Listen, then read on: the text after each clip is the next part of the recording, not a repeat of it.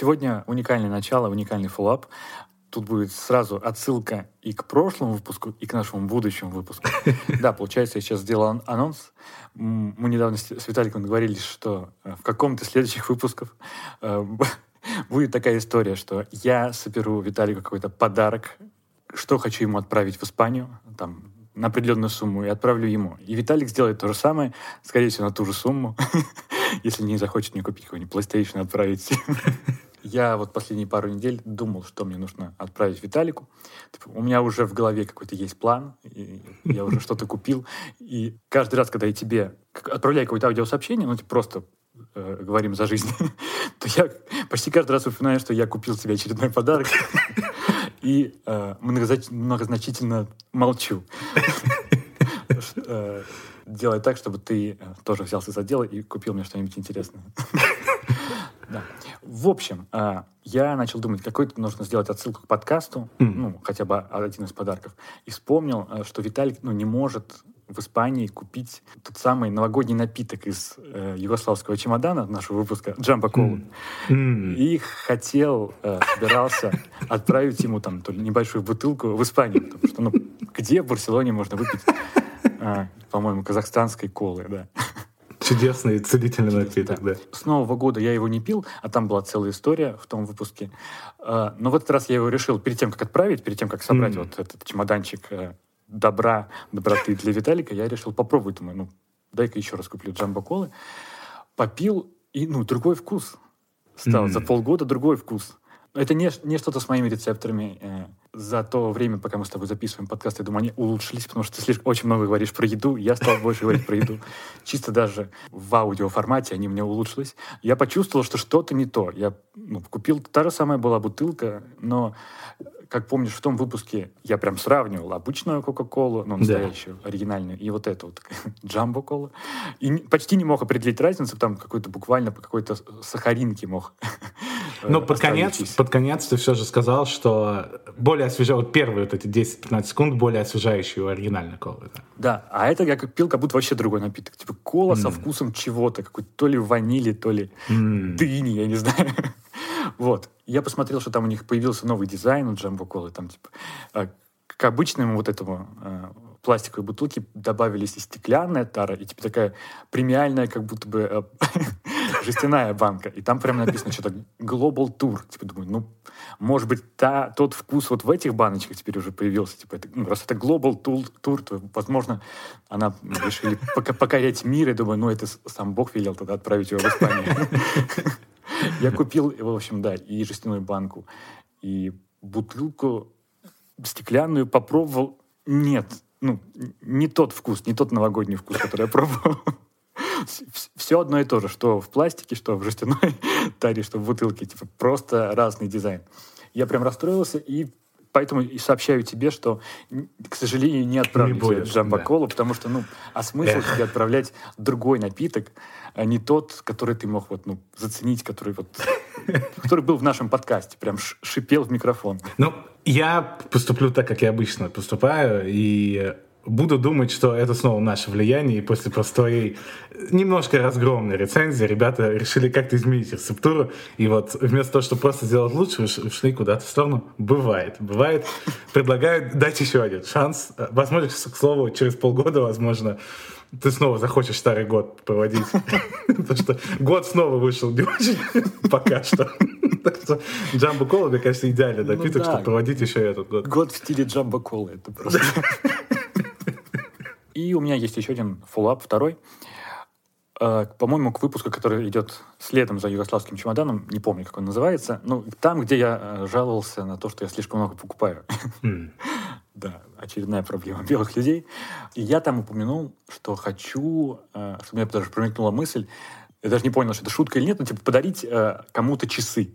Типа свои часы подарить, mm. которые у меня есть. Э, ну, вот, Timex, типа, там, сыну друга, чтобы у меня было как бы право купить себе новые часы, потому что у меня слишком много. Типа я вот на, том моменте загнался, да. Ну и чтобы заодно как бы поднять свой статус человека, который дарит часы. Не совсем это произошло. Я все-таки свои часы оставил себе. Слишком мне дорогие, которые э, я купил лет 10 назад на eBay. Но, но у, у того самого сына друга был день рождения, и я думаю, так, надо что-то ему подарить. Я такой, о, куплю часы. Ну, я ему, действительно, я купил часы, но такие mm-hmm. обычные, без каких-то э, фирм, то есть там это не Ориент, не э, Омега Спидмастер. Пол, полторы тысячи рублей стоил. Я не помню название фирмы, типа там какая-то Q&Q, что ли, в российском а, mm. А, маркетплейсе посмотрел, он типа по отзывам, что выглядело неплохо, но не совсем ужасно, то есть не было такого аляпистое, то есть у меня все-таки есть вкус, я могу определить такие хотя бы стильные часы для детей. Вот. Я ему заказал, то есть получается, он живет не в Тамбове, а в, ну, в другом в области, в Тамбовской области. Mm. И я ему заказал и, ну, типа, скинул штрих-код, типа, вот, приходи, там, подарок твоему сыну. И А это тот самый друг, как раз, который, немного, я не помню, упоминал в подкасте, по-моему, упоминал, да, что он немного обиделся на то, что я его с днем рождения не поздравил. И как-то у нас несколько натянуты потом отношения были, думаю, что-то не то.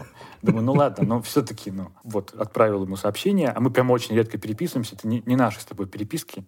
Кстати говоря, да, у меня тоже была мысль, сейчас немножко отвлекусь, что насколько, ну, отличаются переписки э, в интернете вот с с тобой, там, с другими ребятами, с которыми вот, ну, мы познакомились, наверное, в интернете, типа, вот, и у нас прям можем длинными сообщениями шарашить, там, что-то аудио. Есть друзья, с которыми, с которыми я вот могу и переписаться немного, и тебе чуть-чуть аудио отправить, а вот с ним мы прям я, я не знаю, как общаться, потому что мне, у нас с, ними, с ним очень короткие переписки. То есть я, он мне пишет, например, «Привет, там, как дела?» Я ему отвечаю, ну, нормально, типа, сейчас работаю, завтра выходной.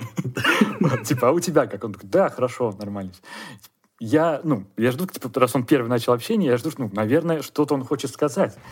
Но, типа, нет, это как бы все. Типа, мы обменялись, типа, хорошо, хорошо, раз в две недели. И поэтому у меня как-то может заглохнуть переписка.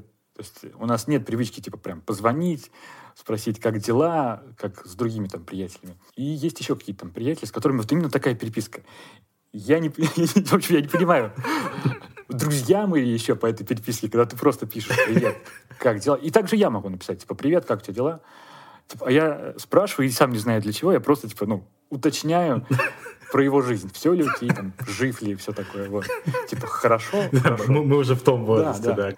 И потом мы, ты мне отправляешь сообщение там, на 15 минут про то, как ты относишься к, не знаю, к звездам. Нет, про такого вроде сообщения нет. Вот. И потом я тебе а, отсылаю ответ на 17 минут. Вот. А, да, это такое неожиданное отвлечение. ну, в общем, да, я ему отправил вот этот, вместо «Привет, как дела?» просто штрих-код написал «Привет, вот подарок». И я, я уже почти забыл про это, и вечером он прям написал более длинное сообщение, чем обычно, типа, что он, блин, Артем, а это его сына зовут Артем, Mm. Артем просто в восторге. Это просто ну, лучший подарок. Мы сейчас стоим, обсуждаем всей семьей, там, типа, после почти там, бабушки, дедушки, там, типа, блин, как же классно Артем придумал часы, часы. Вот. И он прямо на следующий день пишет, типа, блин, Тёма так рад вообще. И мне буквально дней пять, вот почти неделю писал вот так вот, что, блин, какой классный подарок. Я потом уже через какое-то время э, уже привык к такому сообщению. Думаю, блин, где сообщение, что какой классный подарок я придумал. Мы недавно были в том городе, где они живут, ну, там мои родители. К ним зашли, заходили в гости с Юлей. И он мне теперь вслух рассказал эту историю, да, что как же они были рады ему подарку, типа, что они ему подарили вот день компьютер, типа, он очень хотел, там, типа, копил буквально, там, его не хватало, но они сделали сюрприз, там, это, утром подарили, он там был в шоке просто.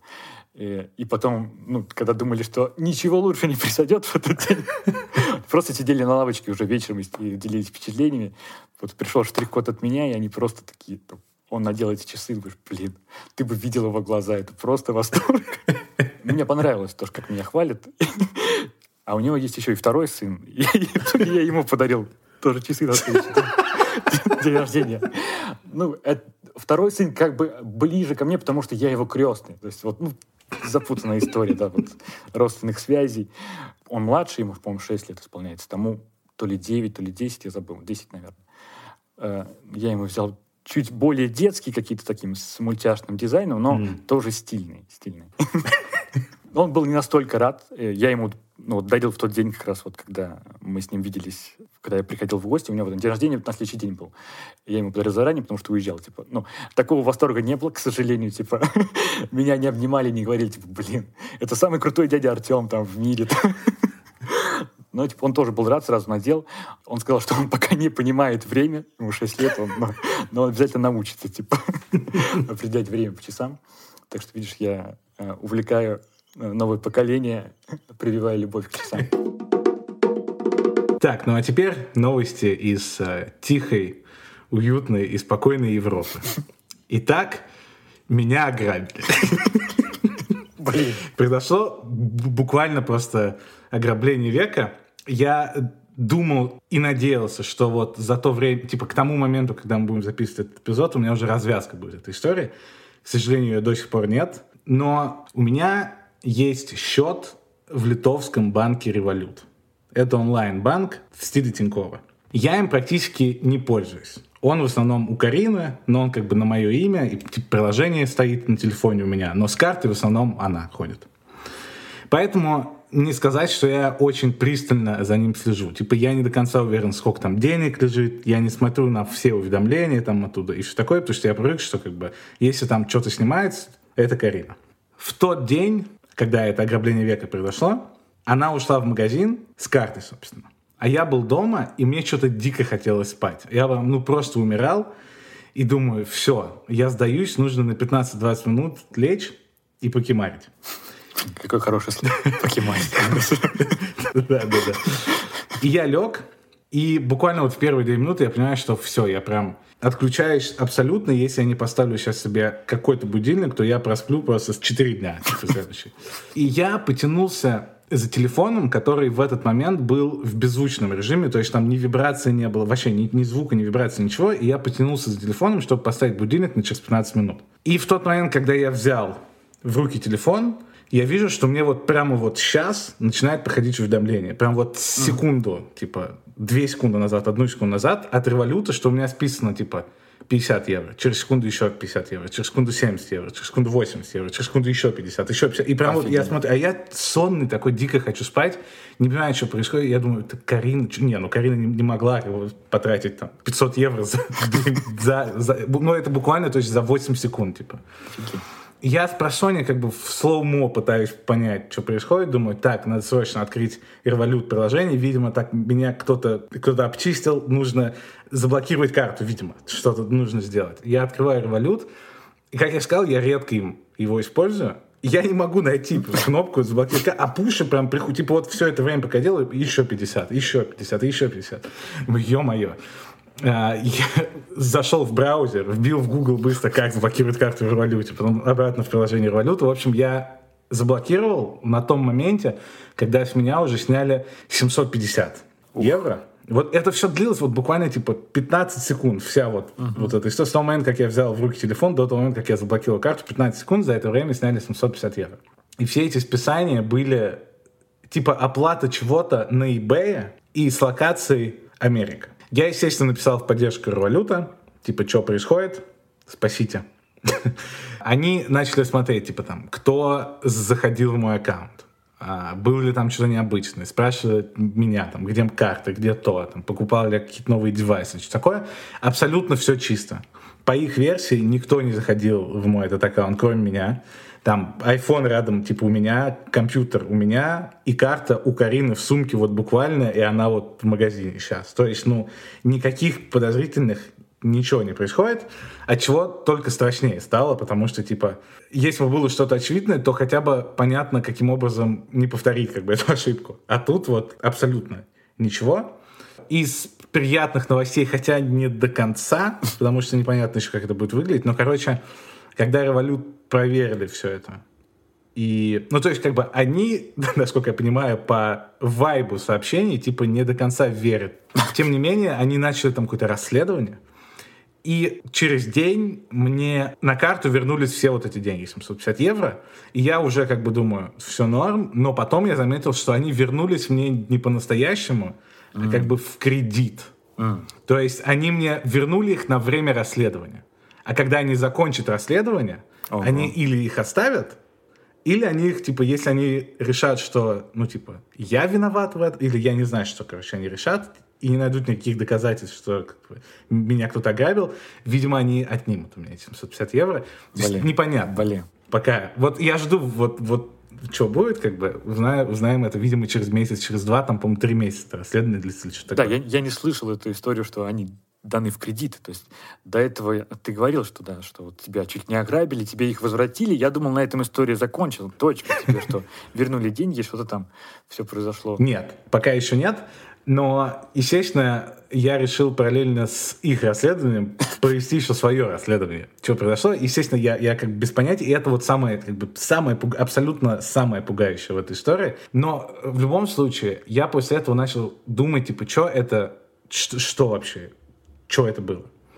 И вспомнил несколько вещей, которые произошли. Самая простая теория, но в которой мне не хочется верить, потому что это звучит как какие-то 90-е, это я, типа, за месяц, наверное, до этой истории, просто в первый раз за год сходил в банкомат и снял наличные. Именно с этой картой. Тут я вспомнил, как там, ну, в России в 90-х была распространена эта история, что там, как бы ты всовываешь в банкомат, а там он всовывается как бы в некую ну вот, какой-то слепок карты там или что-то в этом стиле, короче, и потом как бы снимается. С этой карты совершенно точно было очень часто. Типа это главный страх моего... До того, как у меня появились банковские карты, до того, как я вообще знал, до того, как я начал зарабатывать деньги, у меня с 10 лет жило в голове, типа, главное аккуратно всовывать карту в банкомат, потому что кто-то сделает слепок. Я думаю, может, может тут каким-то эта история как бы всплыла, но все-таки вряд ли.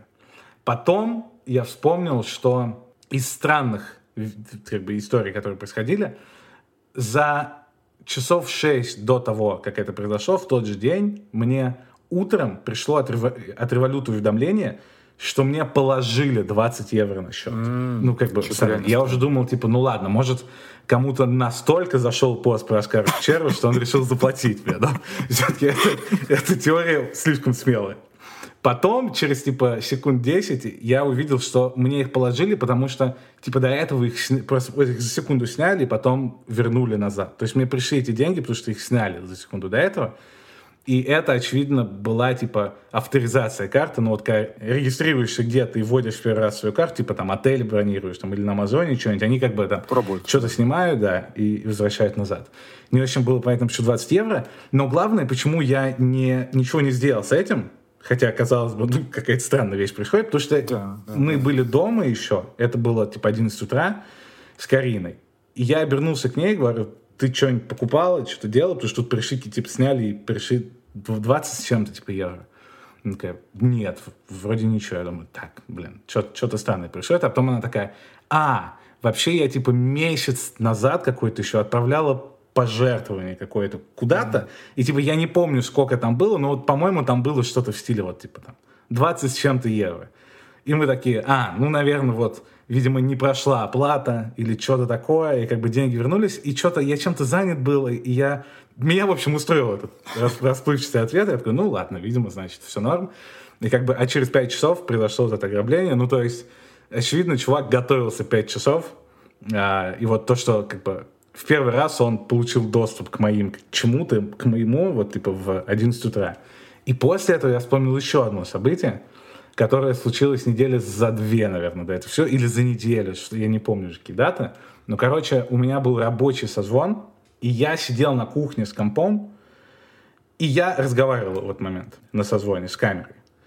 И я решил пересесть на балкон, потому что у Карины что-то начался ее созвон, и я как бы шел на балкон, и держал телефон в руке. И в тот момент, когда я говорил на созвоне, мне нужно было посмотреть что-то на почте, что-то в письме какое-то. И я, как бы одновременно разговаривая на созвоне, в руке взял, в, в руку взял iPhone, чтобы открыть почту и посмотреть. И когда я разблокировал телефон, я увидел уведомление от iPhone в стиле ваш девайс был добавлен, что-то кто это ваш девайс получил доступ к этому там iMessage, или там ваш девайс добавился что-то. Естественно, в любой другой ситуации я бы сразу... И там как бы кнопка типа была только «Окей». То есть это типа факт. Просто Меня факт. поставили перед фактом, без там отменить. Просто «Окей». А я что-то я не сообразил, потому что я говорил в этот момент, и у меня, как бы, я вообще не понял, на что я посмотрел, и я нажал «Окей», просто в почту, как бы, открыть и посмотреть, что. И потом еще минут 20 длился этот созвон, и я забыл вообще об этом, обо всем напрочь. Потом, когда он закончился, я если вспомнил, думаю, блин, а что это вообще такое было? Я повбивал в Google, нужно было открыть типа, в настройках, какие девайсы добавлены там в мой клауд или что-то, что такое. В общем, ничего необычного я там не увидел, все были мои. Может быть, за это время уже что-то изменилось. Может быть, это был просто какой-то баг. Потому что потом я тоже вбивал, и типа вроде там именно новое iOS, какое-то обновление, что там баг, что она отсылает какие-то уведомления или что в этом стиле. Ну, короче, черт знает, что это было. Но вот это все события, которые произошли с разбежкой там то ли в две недели, то ли в неделю даже. Вот то, что я снял деньги, потом была вот этой странной с каким-то iCloud, потом авторизация карты в революте, и в конце концов как бы ограбление века. Кстати, да, я всегда недавно, вернее, думал про то, что вот когда что-то случается, какое-то, ну, событие, на котором ты задумываешься, типа, а почему? Всегда куча ну, вариантов, почему это могло произойти. Типа, но это не только вот с ограблением, а когда что-то, например, заболе, заболеваешь, там горло начинает болеть, и ты начинаешь думать, а, а что случилось? И ты прям у тебя за два дня ты там куча всего могло быть. А Вчера я облизал э, проем Ну, типа такого, думаешь, блин. И это почему-то случается вот буквально вот за за сутки э, очень много улик. Там, например, болит коленка, и ты начинаешь думать, так, а что случилось? И прям как-то очевидно болит. Это вот потому, что я вчера там начал прыгать на одной ноге, что ты по пролету. Потом думаешь, а, с другой стороны, день назад я там как-то поднял веру, например, как-то не очень удачно. Ну вот э, всегда, всегда, когда что-то случается, ну это про здоровье, возможно, как-то странно прозвучит, но когда что-то вот ты потерял что-то или что-то вот не можешь найти, всегда сразу куча причин, ты не можешь найти вот эти все, все нитки, куда ведут. Ну, классическая история, загадочное убийство, и как бы у всех был мотив, да. Да.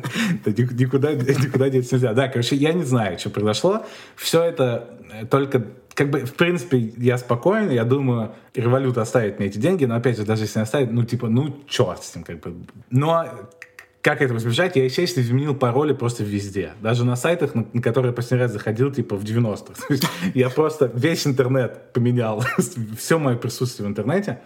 Есть еще отличный сайт, куда ты можешь бить свою почту, точнее, свои почты, потому что наверняка у всех, так же, как у меня, там, по 10 разных имейлов и посмотреть, участвовали эти имейлы в, в сливах каких-то, ну, типа, когда там взламывали какие-то большие сайты, где все мы зарегистрированы, и был ли там в списке как бы твоя почта, моя почта, мою почту сливали типа сотни. Я пока там поменял все эти пароли, но мне странно, что вообще ко мне не пришли еще в масках домой. Ну, то есть, мне, мне кажется, то, что меня сняли только вот столько, это, в принципе, мне скорее повезло. Но в любом случае хочется сделать что-то еще, потому что, блин, пароль, ну, у меня и так пароль стоял, и это не помешало абсолютно как бы кому-то это сделать. Я надеюсь, что это все-таки было как-то типа кто-то украл именно данные от карты или что-нибудь такое. Потому что самая страшная мысль это то, что кто-то в телефон, вот какой-то, какой, я не знаю, есть вообще такое, или я придумываю себя. Я просто, как раз, когда меня грабили, я накануне смотрел «Черное зеркало». И мы начали вот смотреть «Черное зеркало», а там вот все, вот прям абсолютно как бы эпизод оттуда. И у меня уже паранойя, что там кто-то получил какой-то удаленный доступ к телефону, видит все, что я делаю на экране там, и вот это все. Я думаю, блин, ну ё-моё. Короче, да, интернет в очередной раз подтвердил, что это не самое дружелюбное место на планете, да?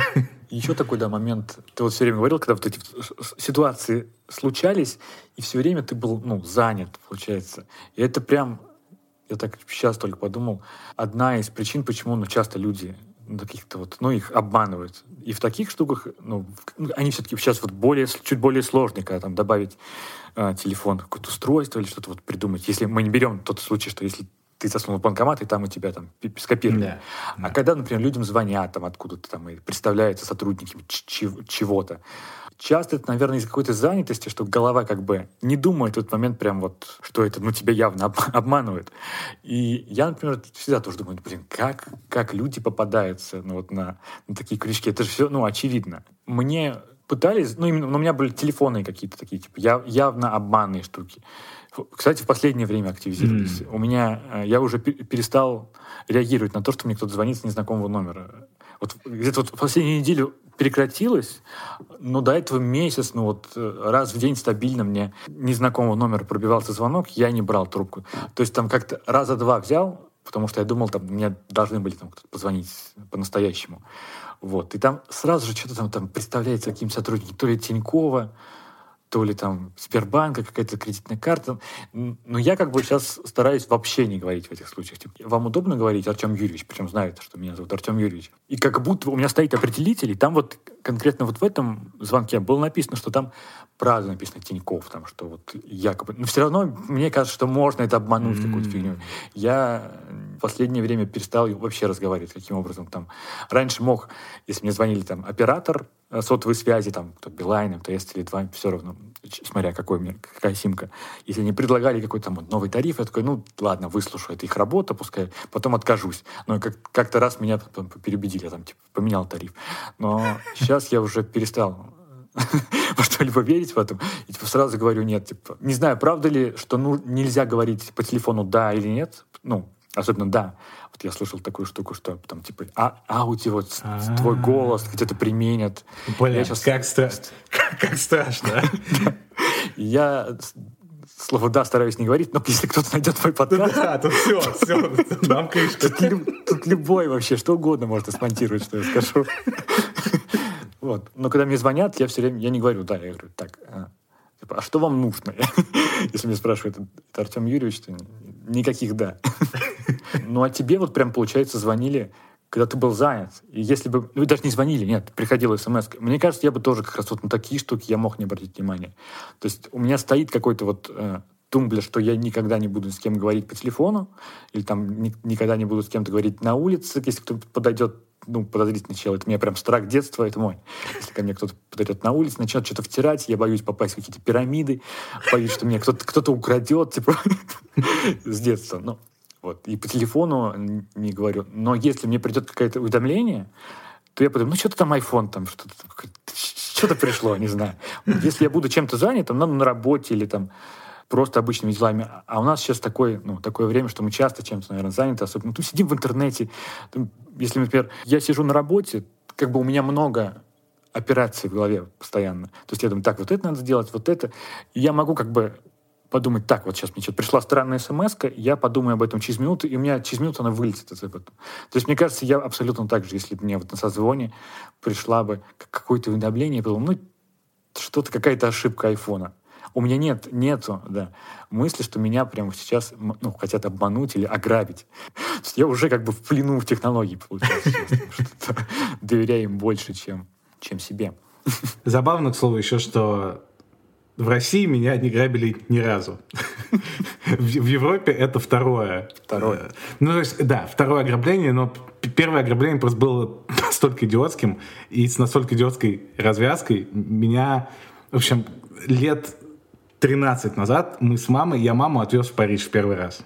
И мы пошли на какой-то блошиный рынок, потому что она очень вот это все обожает, всякие ретро-штуки и прочее, и блошиные рынки в частности. А блошиный рынок там прям, ну, на, он огромный, он на отшибе находится, то есть ты когда выходишь там из метро, это на Париж уже, ну, вообще не похоже, там типа стоят просто пятиэтажки, как вот влюблено абсолютно, как бы вот, и все. И гигантский этот рынок, и метро супер занятое, куча людей какие-то, подростки просто стоят и смотрят, как бы на тебя прислонившись к стене, ну, то есть вайп, короче, не самый приятный. И, в общем, сначала это просто был очень плохой вечер. Для меня у меня чуть не было настроения. И когда мы уходили из этого блошиного рынка, ничего не купив по какой-то причине, там была вот эта классическая, что типа, я все еще не могу поверить, что как бы я стал жертвой вот такого идиотизма. Но там э, был чувак, который стоял за столом, и вот это вот типа игра, где у него стаканы и шарики, и он быстро меняет как стаканы и шарики. Решил поиграть. Да, я не знаю, что это было, но я почему-то смотрел, стоял, и чувак передо мной выигрывал один за другим. Очевидно, что это подставное было, ну это просто очевидно. Но в тот момент я думаю, блин, а он прям, типа, а там ставили на 50 евро, то есть ты прям 50 евро одной бумажкой отдаешь, как бы, и вот. И ты либо проигрываешь, либо выигрываешь 100, типа, что-то такое было. И я стоял, смотрел, думаю, очень легко, и я прям как будто, он как бы отвечает то же самое, что бы ответил я. Типа я вот вижу, прям я думаю, да я сейчас вообще спокойно. Естественно, я даю 500 евро, он делает как вот эту свою штуку, и я называю, и ничего там нет, никакого шара, и как бы 50 евро литерально за секунду. То есть я никогда не... Вот это второй случай в жизни, когда я терял деньги за секунду, прям просто. Меня их снимали, и я был с мамой, и она мне такая, отыграйся. Я даю еще 50 евро и опять проигрываю. 100 евро за 2 секунды как бы. А, вот это просто класс. просто супер вечер. А в те времена, как бы, ну, 100 евро это и сейчас, ну, типа, это много. Это прямо абсолютно много, да. значительная сумма. Я думаю, ё-моё. И мы, значит, оттуда уходим, я уже, у меня и так настроение плохое было, а тут я уже думаю, ну все, просто я идиот года, как бы. И мы возвращаемся к метро, к тому самому, где подростки сомнительные стоят по к стене, куча людей, как толкотня, вот это все. И там были очень странные турникеты, чтобы войти. То есть там, короче, ты мог только войти внутрь, а чтобы выйти оттуда, тебе нужно было обойти всю, типа пройти вот всю платформу и как бы выход с другой стороны. То есть ты не мог, если ты вошел, ты не можешь сразу как бы обратно выйти. И мы идем в турникета, я иду впереди, а за мной мама. И я уже всовываю свой билет, и двери турникета открываются, и я в полной уверенности, что за мной следующий, если пройду я, и пройдет мама. И тут ее кто-то чуть-чуть отталкивает, ну не то, что сильно отталкивает, а просто как бы в сторону. И в этот момент я чувствую, как кто-то засовывает мне руку в карман, а я в наушниках был. И, и у меня перестает играть просто. Типа, я в плеере был, и тут музыка исчезла. Я такой, так, что, где? Офигеть. Оборачиваюсь, как бы, и чувак, все, убегай. Я даже, я вижу только спину, типа, его. Типа, и, а выйти я не могу, потому что, я вот, я говорю, выход надо, чтобы, то есть ноль шансов, что я там поймаю его, там, или что такое. Я думаю, блин, ну ё-моё, за, буквально за 15 минут, типа, минус 100 евро, минус телефон, типа, я думаю, нет. Вот просто типа нет, я отказываюсь. С таким я сейчас верну этот, я не знаю, как, но я верну этот телефон. И в этот момент моя мама отталкивает каких-то вьетнамцев, которые пытались зайти э, это, и как бы от, открывает дверь для меня, чтобы я вышел обратно. И я выхожу обратно, и мы идем на улицу, а я даже не видел, как этот чувак выглядит, ничего вообще, только спину. А мама увидела, мама лицо увидела, и когда мы вышли, что-то стояли, мы минут 10 стояли на улице, смотрели там, кто входит в метро, и она такая, вон, вон он, он, он пошел. И все, и мы спустились вниз, и я с спины подошел к этому чуваку, и, и забрал у него обратно как бы, свой телефон. Был просто супер Офигеть. доволен собой. 100 евро уже в этот момент не значит ничего, потому что я думаю, все, я не дал этой судьбе, типа, меня вот просто... Я не смирился с тем, что предложила мне судьба этим вечером.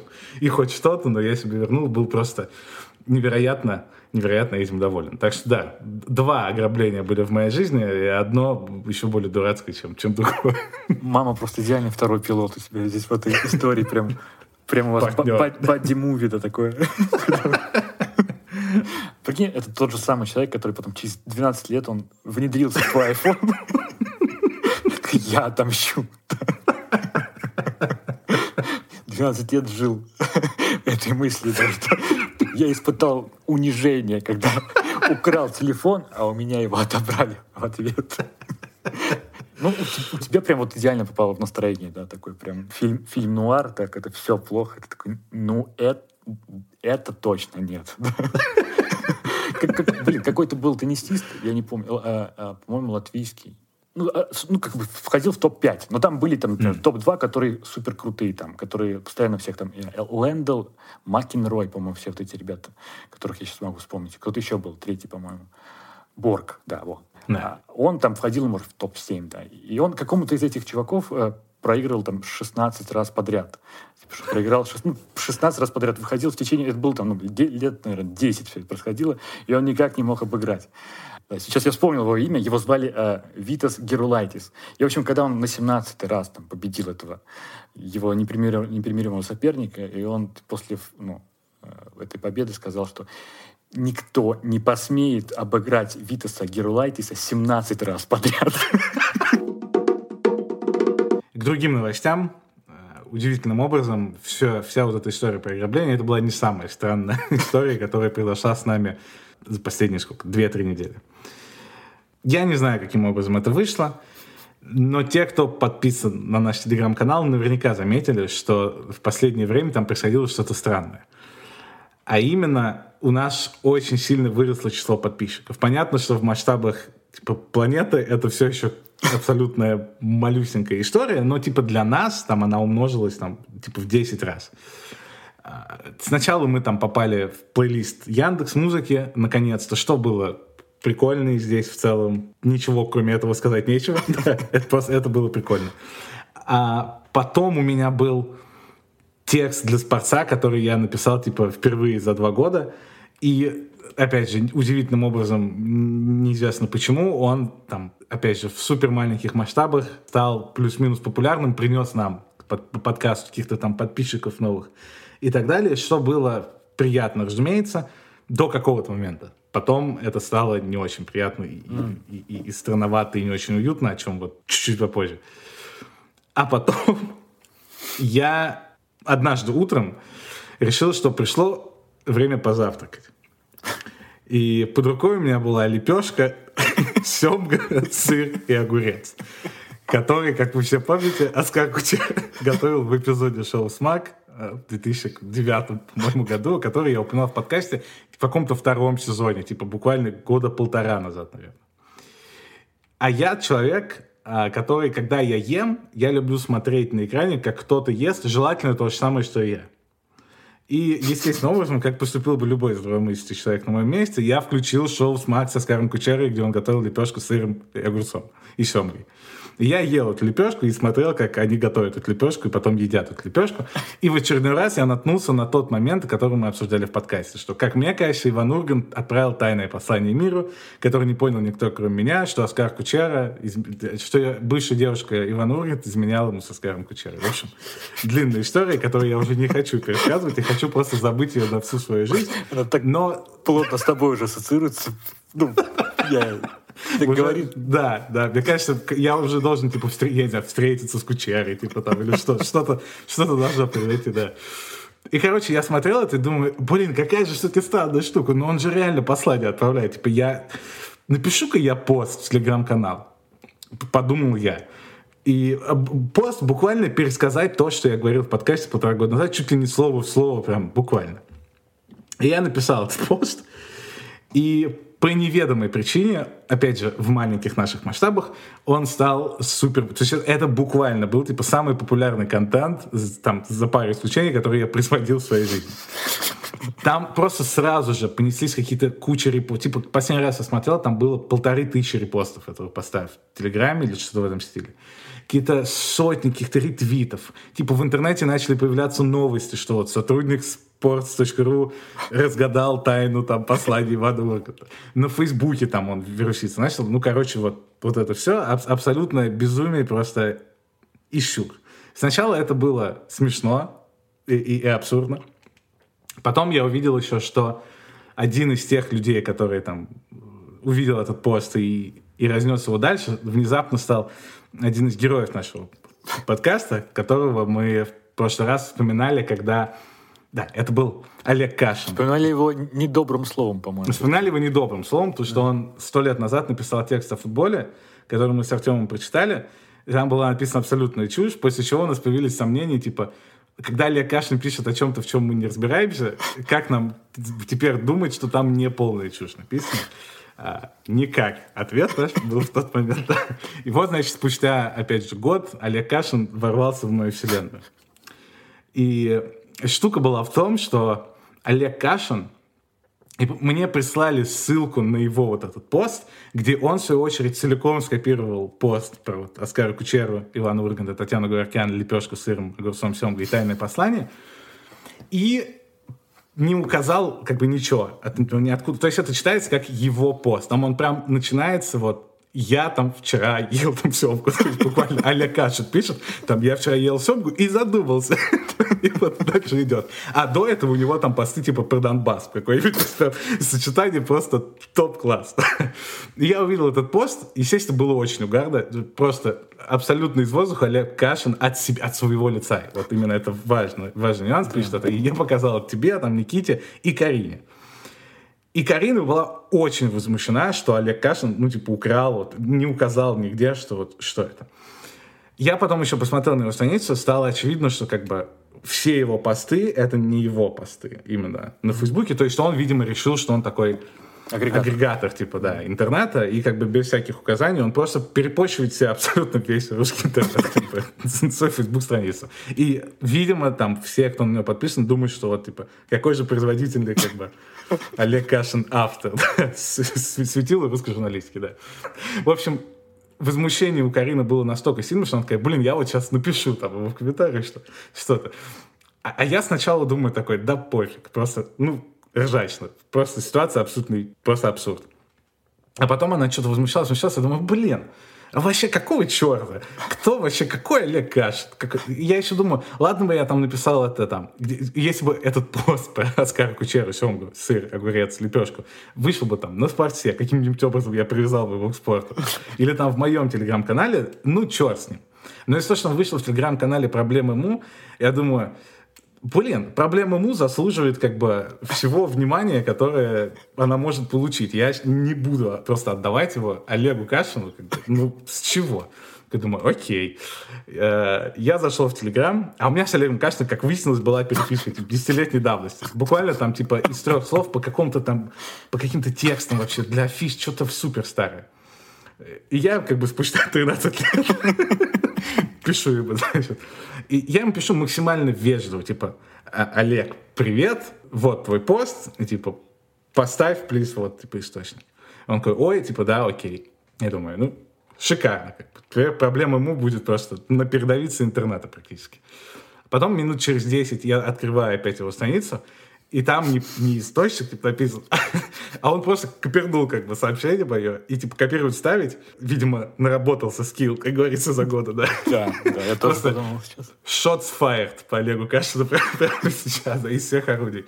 В общем, да, и этот пост, начинался прям с моего сообщения, типа, Олег, привет. То есть шизофрения просто абсолютно. Типа, там Виталий Суворов, двоеточие, Олег, привет, а поставьте ссылку. И вот, вот это все. Я думаю, ё-моё. А я как бы при том, что я, я уже думаю, в этот момент он у меня уже просто раздражает. Мне уже плевать на этот пост, меня просто раздражает абсурд этой ситуации, я такой, так, нет, это не пойдет, дружище. Я как бы еще раз пишу, типа, «Э, я не это имел типа, «Э, давай вот это вот снесем, а просто ссылку поставим, как хорошие ребята как бы поступают в интернете. В общем, я не буду дальше пересказывать эту супер душную просто переписку. А, ну, в общем, закончилось тем, что в итоге он, он поставил обычную ссылку, все равно он сделал какую-то приписку в стиле там автор попросил поставить источник, но как бы окей никаких проблем, по крайней мере, не моими словами скопировано сообщение. Я при том, что я хочу, чтобы проблема ему получила личное внимание, а, но я не хочу, чтобы кто-то такой, блин, вот он написал пост про лепешку, и потом пошел требовать, чтобы тебе ставили ссылку в интернет. Я не хочу быть таким человеком. Я уже пожалел вообще, что я вообще связался. А это типа час ночи был. Я планировал провести вечер, смотря как бы либо «Отчаянные домохозяйки», либо «Секс в большом городе», как любой нормальный мужчина моего возраста. Но нет, как бы Олег Кашин заставил меня окунуться вот в эту русскую часть этого интернета. И как бы... В общем, да, это был какой-то абсолютный сюр. Поэтому да, что, что я теперь знаю наверняка, что как бы даже когда у нас закончатся все темы, и мы будем звать гостей, ну просто там, случайного прохожего. Ну, типа, Олег Кашин в проблеме будет не появится. Так если он послушает сейчас и вызовет тебя на батл какой-то, ладно, то это пройдет не в рамках подкаста проблемы. Это пойдет не в Ну, ты можешь постоять за себя, как я понял из истории с телефоном и с Олегом Кашиным. Да, но вообще эта история не про Олега Кашина, это я отвлекся, отвлекся на одну секунду. История про то, что, в общем, этот пост стал очень популярным для нас. Типа в наших масштабах он стал очень популярным и наложился на тот текст для спорца, который тоже какое-то внимание, ну, сильно больше внимания, чем, чем я обычно получаю, было вот, типа, за этот месяц. И несмотря на то, что, разумеется, в начале это было очень приятно. Но в, в какой-то момент, особенно вот когда с подписчиками эта история началась, потому что на нас подписалось ну, реально там в, в 7 раз умножилось. 500 э, подписчиков в Телеграме, к этому, да, я тоже был не очень готов. Типа с, с, абсолютно случайных подписчиков. Типа ты... Вот да, вот это важное уточнение, что Хотя я вот не уверен уже. Я думал вот про это последние эти две недели. Я уже не уверен, имеет ли значение это вот ребята пришли прям вот потому что им подкаст, вот они прям на подкаст пришли. Или это случайно ребята, которые вот, ну, завершился один пост, я просто вспомнил сразу историю, как ты рассказывал про какую девушку, которая танцевала с псом mm. в Инстаграме, да, да. завершилась на какие-то миллионы, хотя обычно она картины там какие-то пишет или что-то такое и на нее подписался миллион человек, и типа она больше не танцует И вот как бы, я не знаю, типа. А я не пишу про Оскара Кучера целыми типа. Он, конечно, важный персонаж в моей жизни, к сожалению, теперь, но, но все-таки нет, да. Ну, короче, стало прям очень неуютно, прям вот очень неуютно. Мы, естественно, мы и в подкасте говорили это много раз, что мы прямо относимся к подкасту как цветочный магазин. Вот это прям лучшая аналогия, которая только есть. Маленький, цвето... уютный, безопасный типа, цветочный магазин. И, а тут как бы одновременно вот наложилась история с Яндекс Музыкой, откуда там какие-то прослушанные, все такое, и с телегой. Наверное, в подкасте это чуть другое, потому что мы говорим про, ну, типа, ничего не изменилось, мы разговариваем между собой, и никого нет в этот момент. В Телеграме все-таки то, что сразу видишь какие-то комментарии, типа реакции, ощущение вот то, что мы до этого в комнате были, а сейчас мы на улице, типа вышли на какую-то да, площадь, да, да. что такое. Странное ощущение, потому что это заставило меня, заставило меня задуматься о том, что и вспомнить о том, что типа, внутри меня так или иначе все годы, которые я живу, живет ну, второй человек маленький, который хочет внимания. Наверное, такой человек в большинстве людей живет, хотя я не знаю, но во мне он явно как бы жил абсолютно всегда. И этот маленький человек, который хочет внимания внутри меня, периодически диктовал мои поступки типа в жизни. И типа я принимал решения, исходя из желаний не себя, а человека, который внутри меня очень хочет внимания. Типа были какие-то супер кринжовые попытки там в телевидении и какие-то там какие-то съемки, тут, тут щур, короче, то есть какие-то вот Матч ТВ, вот эти все какие-то России 2, куда я периодически приходил, там что-то говорил. И я никогда не получал от этого, именно вот от того, что я это делаю, я не получал никакого удовлетворения более глубокого, чем вот это просто адреналин на 15 секунд от того, что ты получил внимание, типа ты важная персона вот на 15 секунд. И вот это было все. И как только этот эффект растворяется, типа ничего за этим не стоит, но абсолютное удовлетворение ноль, и ты только живешь, типа, когда в следующий раз произойдет вот это, что на 15 секунд у тебя будет что-то. И мне это не нравилось, но поскольку маленький человек внутри меня очень хотел внимания, я типа продолжал это делать. Я соглашался на какие-то авантюры, которые... Я как только соглашался, я думаю, блин, зачем? Вот зачем я это делаю? Типа, я уже не хочу это делать. Я только сказал, да, и все, я уже хочу типа, литерали готов уехать из страны, сменить имя и забыть родственников, и, и все. Только чтобы не участвовать как бы в этом. Это, это, это абсолютная правда, да, что это было лет семь назад, когда ты э, писал, да, я, типа, зачем, зачем я сюда подписался, мне кажется, лет десять назад. Сколько мы знакомы. Да, частенько, раз в пару лет что-то происходит такое, когда ты пишешь, зачем я сюда вообще пошел, зачем? Да, и как бы апофеоз вот всей вот этой истории с моей гонкой за каким-то вниманием, которое по факту мне не нужно. Хотя, конечно, невозможно отделить, типа, где мои настоящие желания, а где вот этот маленький человек и его желания, я не знаю. Но, в общем, апофеозом всей этой истории стало то, что в какой-то момент я решил попытаться сделать что-то на Ютубе. И получилось так, что, типа, у меня эта мысль была очень давно, потому что я обожаю американский late night show. Дэвид Леттерман, я смотрю Дэвида Леттермана с 13 лет. Это просто мой кумир, там, один из главных. Я помню даже, как на спорте упоминал в тексте, что в там, 2010-м я смотрел Дэвида Леттермана, и чувак в комментах мне написал, что сколько можно врать? Какой 14-летний мальчик в России будет смотреть Дэвида Леттермана? Я прочитал это предложение и закрыл просто. Автор дебил. Письма читателей благодарны. Я, мне кажется, помню даже этот комментарий. Я, мне кажется, я видел. Возможно, ты его писал, да. И, в общем, да, то есть Late Night Show я, я обожаю это, и формат этот обожаю. Я вот начинаю там с каких-то там, не знаю, я уже запутал, сколько мне лет было, но, в общем, там, с 2014-2015 я все думал, хочу, наконец, сделать что-то на Ютубе. И я думал, не про какие-то длинные интервью, потому что тогда ни у кого не было мысли, что типа можно на Ютубе снимать час, там, или два, или три, и кто-то будет это смотреть. Я думал, типа, у меня была идея, что вот я обожаю все эти и Леттермана, там, Джимми Киммела и всех остальных ребят. Несмотря на то, что у них выходят вот часовые шоу где-то там в телевизоре американском, я это не могу увидеть, потому что я не смотрю американское телевидение, я их потребляю через YouTube, куда они выкладывают, типа, 50-минутные отрывки самых, как бы, клевых моментов. Типа интервью там с Кэмерон Диас на 10 минут, или там путешествие куда-нибудь, смешной разговор с кем-то еще на 5 минут. И, в принципе, ну, понятно, что сейчас уже большинство людей, даже те, кто любит вот всех этих персонажей из Late Night, там Джимми Фэллон, и там Иван Ургин, когда он вел, понятно, что никто не смотрит там по телевизору часовой, типа все, даже американцы смотрят это на ютубе. Я думал, что если я сделаю как, как бы типа вот late night формат, на коленке, но который вот существует только в Ютубе, и, соответственно, он существует вот внутри вот этих просто отрывков, типа 10 минут. То есть, окей, я могу записать интервью на час, но потом я разобью его на 4 каких-то, ну, связанных между собой там историй, вот они будут. И вот как бы я жил с этой мыслью год, наверное, думал, что ну все, надо делать, и что-то я там начинал думать, кого звать, обзванивал каких-то и четвертый эшелонных селебов, как бы телефонные номера, которых у меня остались там из плейбоя, там из других каких-то мест. И что-то я думал-думал, и в тот момент, естественно, один наш хороший общий знакомый, который один из самых крутых э, людей, которых я знаю, и, и просто прекрасный человек, он запустил свой YouTube-канал, который стал гигантским и изменил российский YouTube навсегда. И в тот момент я подумал, типа, о, вот можно все-таки, как бы, это, как бы идея рабочая, типа, все, ну, как бы мне ничего не мешает, я точно убедился на другом примере, что можно. Я, естественно, в этот момент, я не думал о том, что это будет каким-то популярным. Я, мне просто очень хотелось. Я еще тоже на спортсев какие-то 20 лет снимал какие-то любительские видео, где звал в гости игрока, и мы там интервью с ним делали. Ну, то есть мне просто очень да, нравился да. формат вот развлекательного интервью. Не сложного, там, жесткого политического какого-то, именно вот развлекательного late-night интервью. И, в общем, да, я точно решил, что все, надо это делать. И снял я там интервью, потом там, был, там было самое сложное как бы договаривать, ну, невозможно дозвониться, на такое было и так далее. Потом там с приятелем мы сняли еще три или четыре интервью.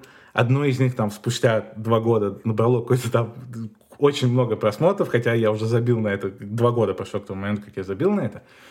Но в итоге, когда я все это делал, я довольно быстро, уже вот в третий раз мы снимали что-то, я понял, что, блин, ну, все-таки нет. Типа, мне нравилось это как какая-то идея в голове, но когда я начал делать, я понял, что не мое.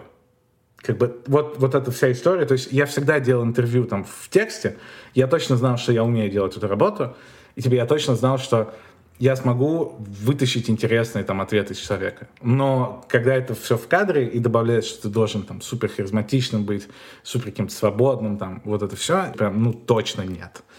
И я, к счастью, я свернул эту историю довольно быстро, Хотя уже тогда было очевидно, и что вот почти просмотры там у одного интервью там прям огромные, при целом было очевидно, что и наш хороший общий знакомый был рад поддержать в любой момент мою вот эту историю, что превратило бы ее типа в большую. И было очевидно, что хоть это было, конечно, ну, очень среднее. Это смотрибельно было, но прям, ну, очень среднее, потому что у меня не было толком опыта быть в кадре. Но, тем не менее, я понимал, что, в принципе, если я продолжу, то я явно раскачаюсь. Типа через там 10-20 эпизодов я точно раскачаюсь, начну себя уверенно чувствовать, а техничную, а техническую сторону как бы интервью я умею и так. И, и, и я как бы ну, я, я понимал, что будет норм. Пусть это не будет каким-то ультрапопулярным, но жанр слишком ходовой в тот момент был в Ютубе, что ну взлетало все. Можно было посадить буквально кусок хлеба напротив картофельной и как бы выложить в YouTube двухчасовое как бы видео, и оно бы взлетело. То есть было очевидно, что как бы если я хочу внимания, то вот, типа, надо вот это делать. Я очень рад был, что я потом свернул эту историю, когда я осознал, что вот для меня тут не стоит ничего, кроме... Я тебе я делаю это только ради внимания, я не получаю от этого никакого удовольствия. И там после там съемки я не думаю, блин, классно, вот, было как после подкаста иногда, вообще просто, ну, ноль. И потом я только убеждался в этой мысли просто из года в год.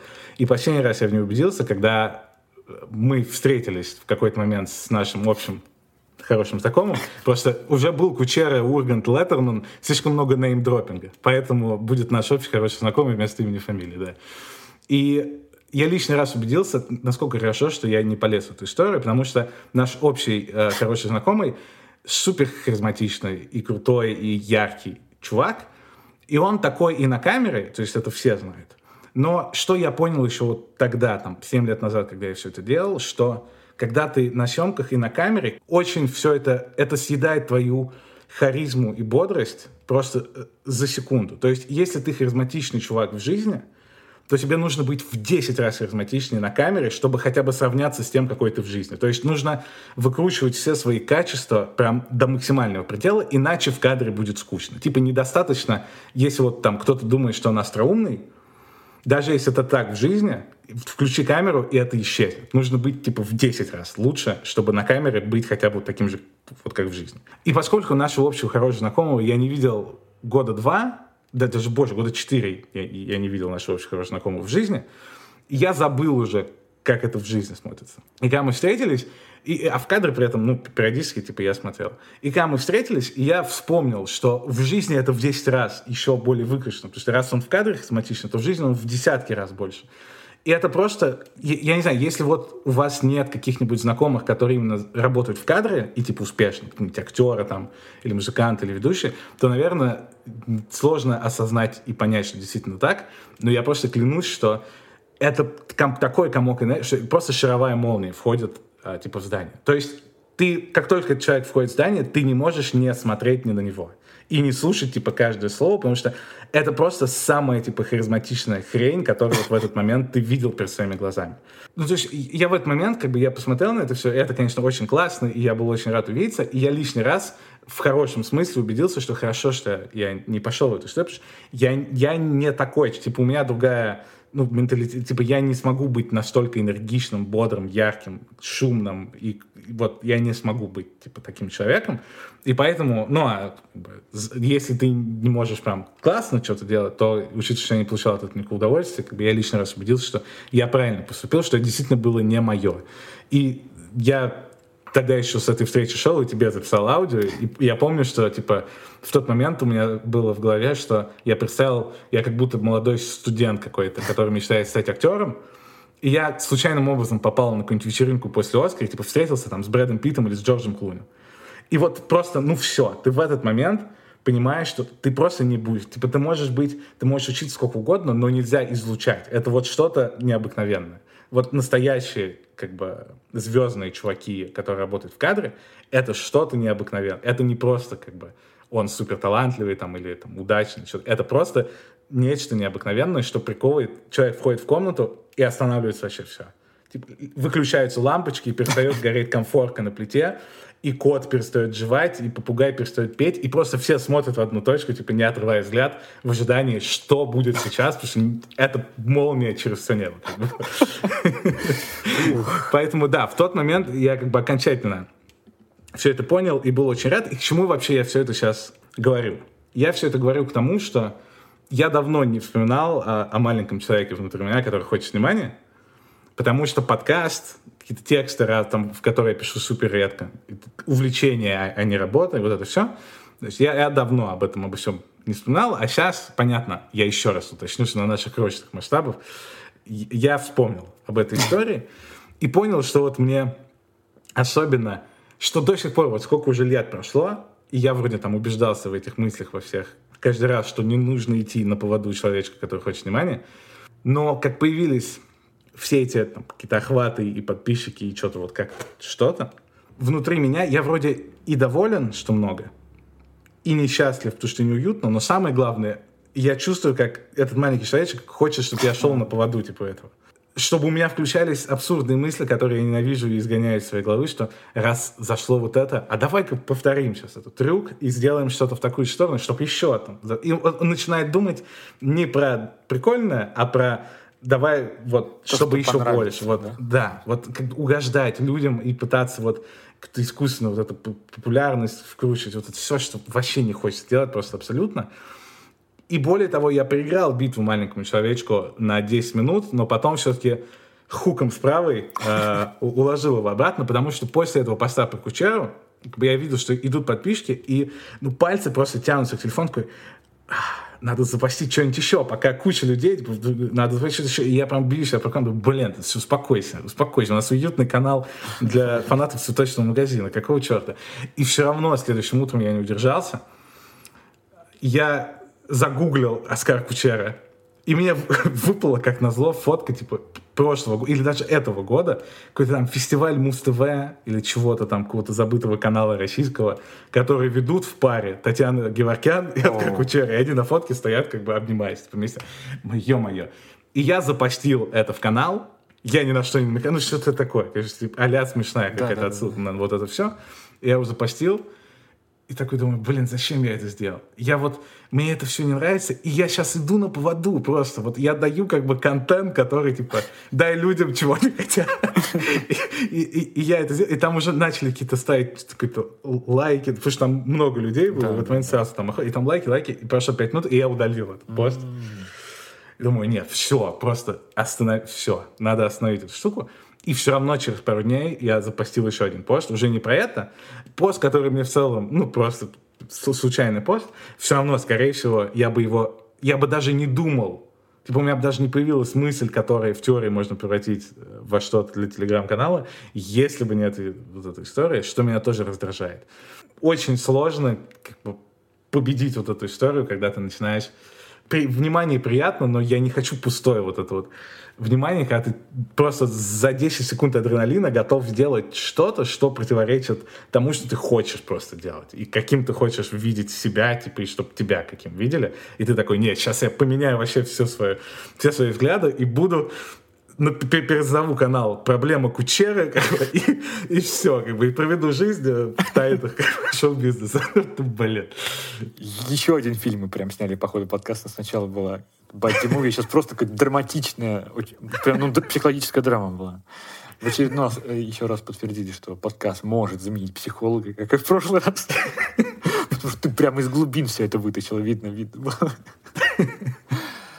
Ой, а, что, что не видно было? Я не видел этот пост, кстати, про mm. Кучеру Еваркян, так что ты ну, удалил да, до того, как я, как я это увидел. Ты мне ведь наоборот писал, типа, так, Артем, ну запости что-нибудь туда, ну, непопулярное. Запости да. что-нибудь про Боровск. Из прошлого. И, ну, я действительно запостил что-то про Боровск. И, ну, там тоже были какие-то лайки или посты, но, слава богу, мы в буквальном смысле такие, что нам запостить, чтобы отпугнуть людей? Да, да. Бы, случайно. Это не шутка это реально. Это не шутка, мы серьезно с такой мыслью, да. Э, надо запостить что-то, чтобы люди зашли, так, ну, здесь явно не только про Оскара Кучера, да. Вот этот контент мы не будем. Но, все равно люди почему-то подписались. Да. Но опять же, в, масштабах нас, но с каждым днем ну, я все-таки заходил туда периодически проверить, что там в подкасте вообще. Сначала, да, ощущение прикольно, ого, незнакомые люди подписываются, мы интересные, мы классные. Но потом вот день на четвертый, это какая-то прям уж э, неприятная рутина стала. Ты смотришь, думаешь, да. еще, еще. Еще люди, что вам нужно от меня? Как будто вот, ну ничего не происходит, я же сижу на, на том же диване, на котором, ну и сидел там неделю назад, но вижу этих людей, как будто они прям отступ, обступают меня и, да, и хотят, чтобы там ты создавал контент. Танцуй. Да, да, да, танцуй. Ну, блин, я один раз станцевал, и ты просто, кто-то заснял случайно, и это завирусилось. Я не танцор, да. Слушай, ну у меня нет таких гигантских скачков э, в том, чтобы стать популярным, ну, в интернете. Но понятно, что ну, тоже есть во мне этот маленький человек, который хочет популярности, или там хотел, и всегда... И он, у меня, мне кажется, он, он стыдится, что он хочет популярности иногда. И, наверное, если опять углубляюсь в эти психологические штуки, возможно, это идет у меня из того, что, в принципе, я никогда не был популярным прям человеком в школе или где-то там популярным в классе. Mm. Ну и вроде бы это как будто бы не хотелось, но, но, видимо, хотелось. Это естественное, наверное, желание ну, любого человека каким-то образом там оказаться а, в центре чего-то, ну, в центре внимания, да.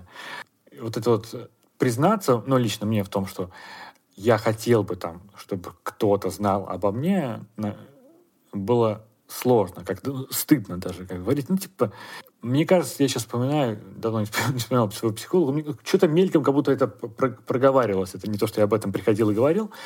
Ну, как-то вот я про блог, я, типа, вот, блин, прикольно mm. было бы вести блог, но не так, чтобы прям вот стать блогером, ну, чтобы, может, меня там немножко знали. Ну, в общем, я не помню, о чем я это говорил, но это вот, ну, даже вот сколько, года три назад это да, у меня оставалось это в голове. И до конца я не понимал, как и почему, ну, типа... Но, но спустя три года я, наверное, более четко понимаю, типа, что я не сильно этого прям хочу. Тут, как ты сказал про этого маленького человечка внутри, прикольная аналогия. я вот как раз так не думал, но действительно это очень похоже, когда вот, ну, вот кто-то вот внутри тебя вот, вот этого хочется, да, вот этого такого. И в целом я как недавно додумался, что, блин, э, как-то нормально без этого. и когда представляешь себя как бы популярным, то как будто, ну, у меня внутри ощущение, что, блин, не хочу. Это вот прям вот нужно постоянно производить какой-то контент. Вот, возможно, из-за этого. В принципе, все ребята, на которые я подписан, они сначала, мне кажется, кажутся, ну, ну, норм, но через, через какое-то время так надоедает ну, смотреть за жизнью. И даже вот не то, что смотреть за жизнью, не то, что они скучно, э, у них скучная жизнь. Наоборот, ты видишь, как, как они как будто бы специально придумывают какой-то контент, потому что они уже заложники того, что они блогеры. Ну. И они, ну, например, бывает, что кто-то жалуется, что вот, блин, там люди э, недостаточно воспринимают там профессию блогера, что это, типа смеются, это легко. Ну, это часто же проскальзывает где-то вот, ну, кто-то где-то это, мне кажется, каждый где-то слышал это, mm-hmm. что это сложно. Но это действительно сложно, э, если задуматься, постоянно производить контент, который будет нравиться твоей ну, аудитории на протяжении ну, каждого дня, скорее И желательно еще хоть как-то отражать тебя самого, да, а не да. только вот... И, скорее всего, ты в какой-то момент ты подсаживаешься на то, что вот это вот нравится. Ты же смотришь на цифры, такой, о, вот этот там Рилс зашел, вот этот э, сторис посмотрела столько-то, из этой сторис там вынырнули, там перестали смотреть меня, а вот тут вот ну, надо зацепиться. Значит, людям нравится, как я там учусь водить машину, так просто рандомно там. Буду постить оттуда. Mm. И ты уже начинаешь, ну, жить жизнь, типа, вот водишь машину, думаешь, так, что же мне запостить отсюда? Вот, вот этого момента мне не хочется, потому что, ну, ты, получается, постоянно как будто бы работаешь. Интересно, был ли такой аналог как бы до интернета в масштабах вот таких. Mm. Вот, вот это же именно Интернет алгоритмическая штука. заложенность. Как бы одно дело, когда вот первые блоги появлялись, где чтобы попасть в блог, тебе нужно было вбить прям сайт вот, человек, да, ну, да. типа, как там у Билла Симмонса, как он сказал, ты, ты знал, что ты идешь читать Билла Симмонса, а не листаешь ленту ТикТока, где один видос случайным образом как СК Кучера с лепешкой взорвала, а как бы следующие могут быть с нулевым вообще. И, и люди, которые подписываются на то, они не представляют, на что именно они подписываются, потому что это просто была случайность, как бы, которая вылезла в ленте в результате работы как бы, алгоритма. И, наверное, вот как раз в алгоритмическом интернете попасть вот в это и со стороны читателя, который подписывается, но получает как бы не то, что он хотел, и, видимо, недоволен этим, и со стороны блогера там и автора кого-то, ну, блин, я не представляю, как... Я бы точно не смог стать... Вот в том интернете, в котором мы живем сейчас, я бы не смог вот стать э, блогером, который хочет именно становиться более популярным. Да, вот, вот наращивание аудитории блогера и вот как бы где это как ну, буквально в профессию превращается, где ты там анализируешь цифры и меняешь подход, но ты меняешь подход не просто компании какой-то или отдела внутри компании, а типа себя. Ты меняешь, ты меняешь подход, свой, ты подстраиваешь свой внутренний мир как бы под алгоритм. И чтобы не сойти с ума и балансировать. Ну, я подозреваю, большинство людей, наверное, не совсем охотятся за цифрами, а хотят все-таки, чтобы это, ну, чтобы не просто их видео нравились, а чтобы они сами нравились. А чтобы, типа, они сами нравились, сам должен все-таки какой-то внутренний ну, стержень внутри контента всего быть. И вот балансировать между тем, что нравится алгоритму, и тем, кто ты на самом деле, ну, звучит как прямая дорога к психологу. Абсолютно точно. Ну, абсолютно, абсолютно, да. И в какой-то момент у этих блогеров появляется так, я пошел к психологу, вот что я расскажу. Хм, Наверное, да, я только сейчас подумал, что эм, каждодневный да, постинг — это не случайность, да, что люди потом пишут про, про психолога. Да, я, я не говорю, что это ну, всегда так, что это любой человек там, ну, подстроится под это и станет там рабом системы. Наверное, ну, наверное, есть люди, которые там, типа, вот, ну, живут жизнь и как-то просто периодически что-то постят. Не знаю, мне почему-то, опять же, как бы к нему не относились, но вспоминается сейчас Артемий Лебедев. Ну, у него э, ощущение, что куча контента, ну, типа, ну, mm-hmm. телеграм-каналы, на которые периодически там кто-то скидывает я какое-то время был подписан. Он туда, по-моему, кидает в телегу только старые посты, которые он писал там 5-10 э, лет назад. То есть у него ни одного нового поста нету. За, типа, mm. Какой-то даже был пост, что типа, вот я проводил эксперимент, можно ли так вот делать, старые посты кидать. Вот. Э, в Инстаграме он что-то выкладывает. Ну, обычно он какие-то просто рандомные фотки, там, ну, некрасивые. То есть ты видишь, как будто, как будто бы, ну, мне так кажется, что он не сильно дорожит, что ли, как бы аудитории. Но в этом, наверное, mm. в этом, наверное, его имидж такой. Типа, большинство людей так не могут поступить. Никто не будет подписываться на тебя ну, просто так, потому что, о, там, Тёма Липдев, посмотрим, что он интересный, там, прикольный сделает. Если ты просто там, ну, Артем Шмелев, то тебе нужно там стараться воевать там с, с, с другими а, Артемами Шмелевыми, возможно, есть там. И если представлять такую жизнь, то мне прям ну, местами пугающе. Я, кажется, что вот я должен постоянно что-то постить. В теории я могу представить, что я прикольно что-то делаю. Ну, потому что, опять же, я знаю себя, я могу что-то там, ну, сделать интересное mm. или смешное. Типа я...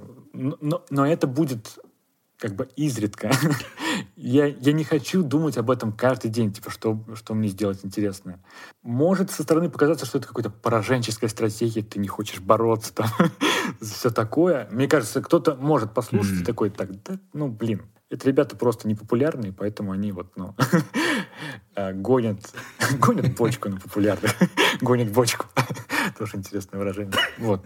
Но мне кажется, это мое как бы искреннее, искреннее мнение в футбольной среде сейчас очень часто обсуждают э, Леонида Слуцкого, Артема Дзюбу, э, Внезапно. Наш, наших знаменитых да, ютуберов. Первый раз первый раз произнесли это имя на 37-м выпуске подкаста. Как же хорошо. Это просто ну, настоящий цветочный магазин. Когда тебе не нужно да, говорить про популярных личностей в российском футболе, блин, замечательно. Вот, ну, они появились на Ютубе, и там, типа, делают странные вещи, которые явно на, ну, направлены на то, чтобы ну, стать популярными. Там появляются в тех супершоу, типа говорят какие-то вещи, которые явно ну, направлены на то, чтобы их цитировали. Mm. И вот часто, по-моему, от Слуцкого была такая фраза, что ну вот про кого вы будете писать, если вот если не про нас. Это вот такое вот тоже очень надменная, очень надменная фраза. Но, опять же, мне кажется, в таких случаях вот эти ребята, они, наоборот, они как-то настолько ну, подсели на внимание, ну, той же прессы или что такое, mm. или какого-то э, движа, что они, ну, мне кажется, даже не понимают. Вот тот же Леонид Слуцкий, которому явно переносит кризис какой-то там среднего или суперсреднего, выше среднего возраста. Мне, с одной стороны, мне жалко, да, что спортивная пресса не, ну, не может перестать об этом писать, потому что, ну, мне лично, да, я бы не хотел, я не вижу это в своей ленте, потому что вот про что эти говорят, возможно, самый странный разговор, кто слушает нас, типа, блин, про что он говорит? В общем, ну, ну какие-то скандальные видосы. Я просто, да, благодарю Бога, что я не видел вообще ни, одного, ни одной секунды mm-hmm. их вот видосов, потому что я, типа, ну, оградил, это не мой контент.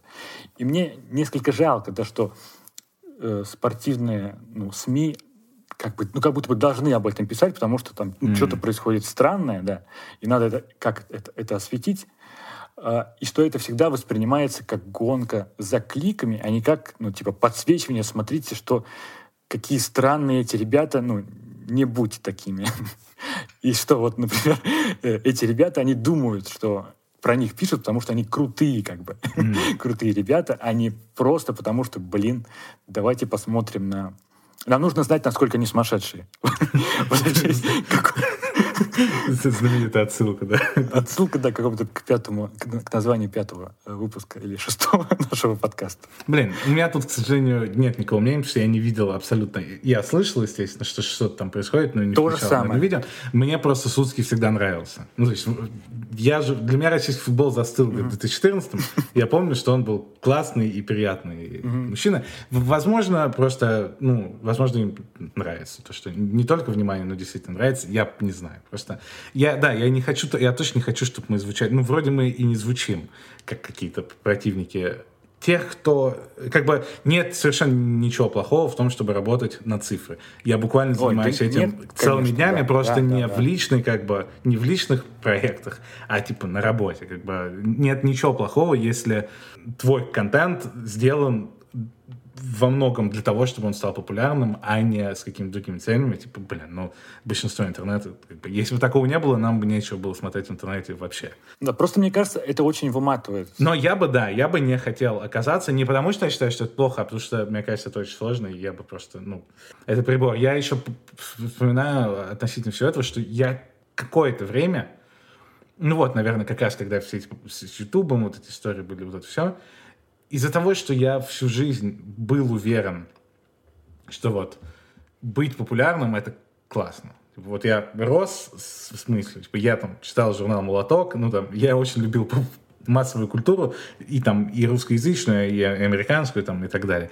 Я в 9 лет засыпал на кровати, и на меня со, со стен смотрели постеры там Сергея Лазарева, Элтона Джона там и каких-нибудь ребят еще, и как бы я себя ощущал, что я хочу быть в разговоре как бы с ними. То есть, ну, у меня просто мысль это всегда в голове была. И, в общем, я к тому, что когда вот мне было там 20 там, с чем-то, мне было очень сложно, при том, что я уже понимал, что вот то не мое, то не мое, и я не хочу делать что-то то, только потому, что у этого есть шанс на вот именно популярность, но мне это не очень нравится. Что есть удачливые люди, которые, у которых сходятся они умеют что-то хорошо делать, они получают это удовольствие, и это дело прямо сейчас востребовано в культуре. Типа вот складывается идеальное, когда ты делаешь что-то, это популярно, и ты наслаждаешься самим этим фактом. Но такое случается редко. Ну, в общем, да, мне было в свое время очень тяжело сказать себе, типа, все, успокойся. Типа, просто забей на эту мысль, что популярность — это самоцель, как бы, ну, не, что в своей жизни она стопроцентно должна быть. А потом это произошло как не. Типа, я не заметил, в какой момент у меня, я такой, ну, все, как бы я не умер, вообще спокойно все, абсолютно. Но до того момента я прям думал, блин. я помню часто почему-то, когда вот мне было лет 18, в интернете были какие-то Почему-то я часто натыкался, короче, на конкретный прям опрос внутри опроса в стиле ты можешь быть либо очень богатым, либо очень популярным, ты выберешь. Mm. И я всегда, я вообще думаю, блин, конечно, популярно. Конечно, как бы, а что, ну вот буду я сидеть с кучей денег, типа, ничего. Но сейчас я бы предпочел быть очень богатым. Вспомнил Леонида Якубовича, который там приз или деньги. Вот когда выбирали люди деньги, в детстве казалось, ну блин, ну ты что, не рискнул, там бы мог быть там автомобиль. Но сейчас, наверное, да, сейчас ты более можешь понять тех людей, которые выбрали деньги. Пусть там были 2000 рублей на то время. Лучше бы 2000 долларов. Ну да, но сейчас более понимаешь, да.